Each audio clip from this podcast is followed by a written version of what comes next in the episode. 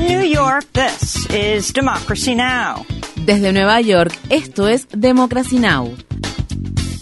Democracy Now! es un noticiero internacional de radio y televisión que se transmite desde Estados Unidos a través de Internet en democracynow.org. Welcome to Democracy Now!, democracynow.org. Bienvenidos a Democracy Now! en español democracynow.org barra es, el informativo de Guerra y Paz con Amy Goodman.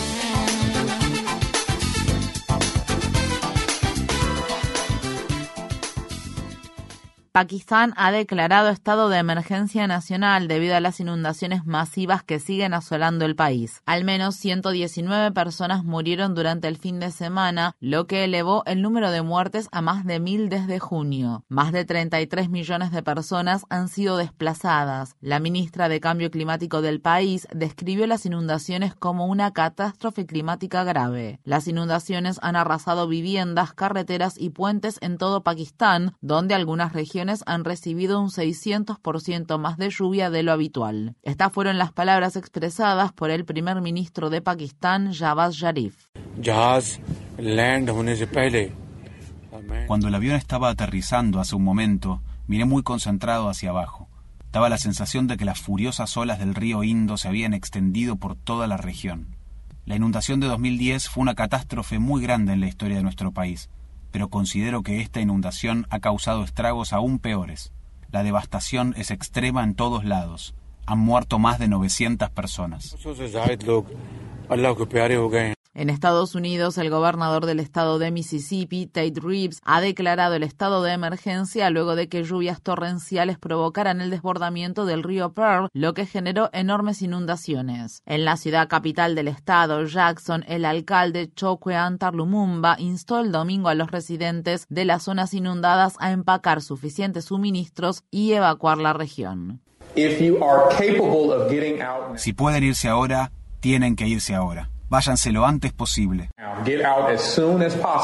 Se espera que el río Pearl alcance hoy su punto máximo en unos 10 metros, unos 3 metros por encima de lo que normalmente se considera un nivel de inundación. El Departamento de Justicia de Estados Unidos divulgó una versión editada de la declaración jurada que el FBI utilizó para obtener la orden de allanamiento para la propiedad de Mar-a-Lago del expresidente Donald Trump. La declaración jurada reveló que a las autoridades les preocupaba que Trump aún tuviera en su poder documentos ultra secretos que podrían haber comprometido las fuentes y los métodos de inteligencia de Estados Unidos. También reveló que los archivos nacionales habían recuperado 184 documentos clasificados de Mar a Lago en enero. De esos documentos, 25 estaban marcados como ultrasecretos y algunos incluían intercepciones de comunicaciones extranjeras y datos recopilados bajo la Ley de Vigilancia de Inteligencia Extranjera. La declaración jurada más adelante dice, también hay causa probable para creer que se encontrará evidencia de obstrucción a la justicia. En noticias relacionadas, una jueza federal del estado de Florida designada por Trump indicó que accederá a su solicitud de autorizar a que un perito especial revise los documentos que incautó el FBI. En Ucrania, las Fuerzas Armadas rusas y ucranianas continúan intercambiando intensos ataques en las inmediaciones de la planta de energía nuclear de Zaporilla, ocupada por Rusia, lo que genera temores de que se produzca un gran desastre de radiación. Durante el fin de semana, Ucrania acusó a Rusia de usar posiciones cerca de los seis reactores nucleares de la planta para llevar a cabo ataques de artillería en las ciudades ucranianas que se encuentran cerca de la misma. Mientras tanto, el Ministerio de Defensa de Rusia afirmó que derribó un dron ucraniano cerca de un depósito de desechos nucleares de la planta de Zaporilla. Rusia también acusó a Ucrania de atacar con artillería el depósito varias veces, pero las autoridades ucranianas niegan haberlo hecho. Las autoridades han comenzado a distribuir pastillas de yodo a unas 400.000 personas que viven cerca de la planta para ayudar a protegerlas de una posible fuga radiactiva. Esto ocurre al tiempo que el Organismo Internacional de Energía Atómica de la ONU afirma que a finales de esta semana llegará a Zaporilla un equipo de expertos con el fin de evaluar la seguridad de la central nuclear más grande de Europa. En Estados Unidos, las cuatro semanas de negociaciones en la sede de la ONU en Nueva York, destinadas a revisar el Tratado de No Proliferación Nuclear terminaron siendo un fracaso luego de que Rusia se opusiera a una declaración conjunta de 151 países porque incluía un párrafo sobre su ocupación de la planta de energía nuclear de Zaporilla en Ucrania. El sábado, al menos 32 personas murieron y 159 resultaron heridas cuando milicias rivales se enfrentaron en la ciudad de Trípoli, capital de Libia. Fue el enfrentamiento más intenso que se ha visto en la capital de Libia en dos años. Entre los muertos había al menos 17 civiles. Libia ha estado en situación de crisis durante más de una década desde que la OTAN ayudó a los rebeldes a derrocar al gobierno de Muammar Gaddafi en 2011. Desde febrero, Libia ha tenido dos primeros ministros compitiendo por el poder. Los enfrentamientos que se libraron el sábado fueron entre milicias que están vinculadas con cada uno de los dos líderes rivales. La Agencia de Protección Ambiental de Estados Unidos ha decidido reclasificar dos productos químicos de uso común como sustancias peligrosas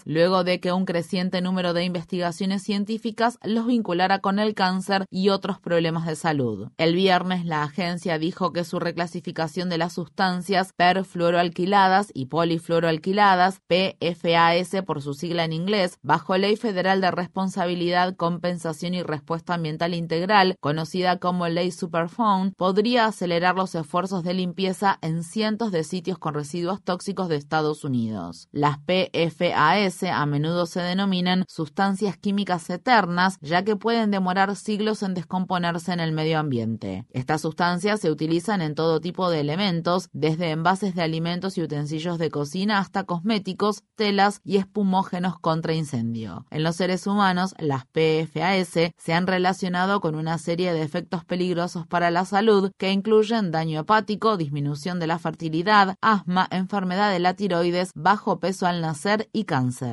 El presidente de la Reserva Federal de Estados Unidos, Jerome Powell, advirtió que los esfuerzos para controlar la inflación traerán dolor a muchos hogares. Powell habló el viernes en el pueblo de Jackson Hole, en el estado de Wyoming.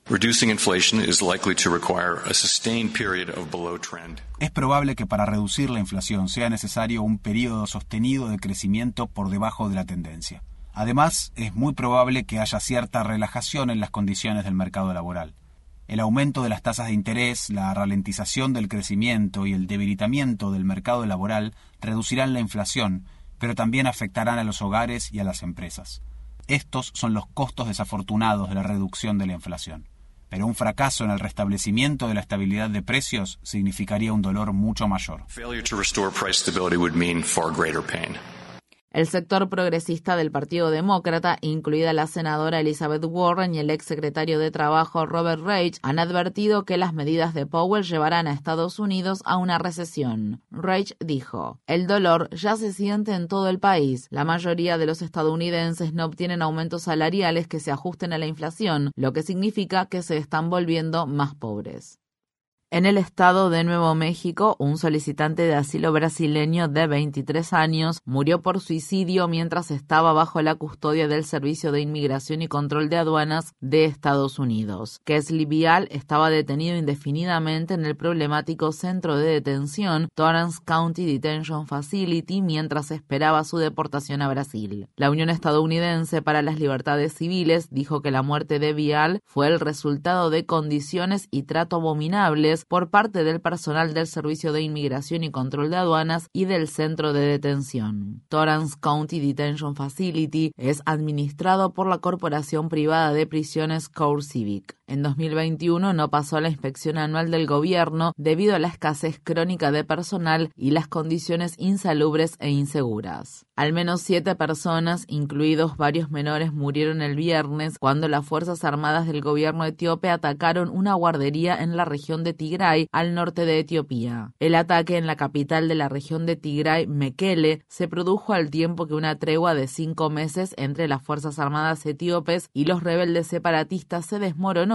lo que amenaza con empeorar una crisis humanitaria que ya se encuentra entre las peores del mundo. La ONU afirma que los combates han dejado al borde de la Bruna a prácticamente la mitad de los 6 millones de habitantes de Tigray. La Comisión de la Verdad de México, que investiga la desaparición de los 43 estudiantes de Ayotzinapa, que tuvo lugar en 2014, informó el viernes que seis de ellos fueron mantenidos con vida en una bodega durante días antes de ser entregados a un comandante del ejército local local que ordenó su ejecución. La semana pasada, la Comisión de la Verdad calificó las desapariciones como un crimen de Estado. El viernes, cientos de personas salieron a las calles de la Ciudad de México para exigir justicia para los 43 estudiantes, al igual que por las demás personas desaparecidas de México. Estas fueron las palabras expresadas por Hilda Hernández, madre de un estudiante desaparecido. Ahorita lo que queremos es justicia, que en verdad hay muchas pruebas que lo señalan, que él obstaculizó y dejó,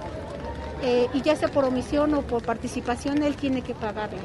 ¿sí? Es simplemente nada más eso, como madre les digo, porque el dolor sigue y ese señor nunca se tentó el corazón. En Argentina, miles de personas salieron a las calles de la ciudad de Buenos Aires el sábado para respaldar a la vicepresidenta Cristina Fernández de Kirchner por las denuncias de corrupción. Cristina Kirchner está acusada de ser la jefa de una asociación ilícita y de defraudar al Estado por desviar fondos públicos durante su mandato como presidenta entre 2007 y 2015. La manifestación del fin de semana se produjo pocos días después de que los fiscales pidieran una sentencia de 12 años de prisión y la inhabilitación para ocupar cargos públicos para la vicepresidenta. La policía disparó gas lacrimógeno contra los manifestantes y al menos cuatro personas fueron detenidas. En Estados Unidos, el gobernador del estado de California, Gavin Newsom, amenazó con vetar un proyecto de ley que facilitaría a los trabajadores agrícolas emitir sus votos en las elecciones sindicales de forma remota, es decir, por correo. En una declaración de veto publicada el viernes, el gobernador Newsom sugirió que está dispuesto a negociar cambios en la legislación. La medida está respaldada por el sindicato United Farm Workers, que se comprometió a seguir luchando para ampliar la accesibilidad al voto en las campañas de sindicalización de los trabajadores agrícolas. La amenaza de veto de Newsom se produjo el mismo día que el periódico San Francisco Chronicle informó que una empresa de vinos que él fundó junto con el multimillonario Gordon Getty compró un nuevo viñedo por 14,5 millones de dólares en el condado de Napa. Los trabajadores agrícolas agrícolas han denunciado en repetidas ocasiones una falta crónica de protecciones laborales y condiciones de trabajo inseguras en los viñedos de California.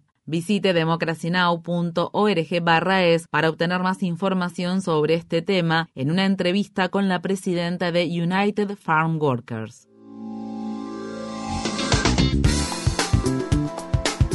Infórmate bien. Visita nuestra página web democracynow.org barra es. Síguenos por las redes sociales de Facebook, Twitter, YouTube y SoundCloud por Democracy Now! es.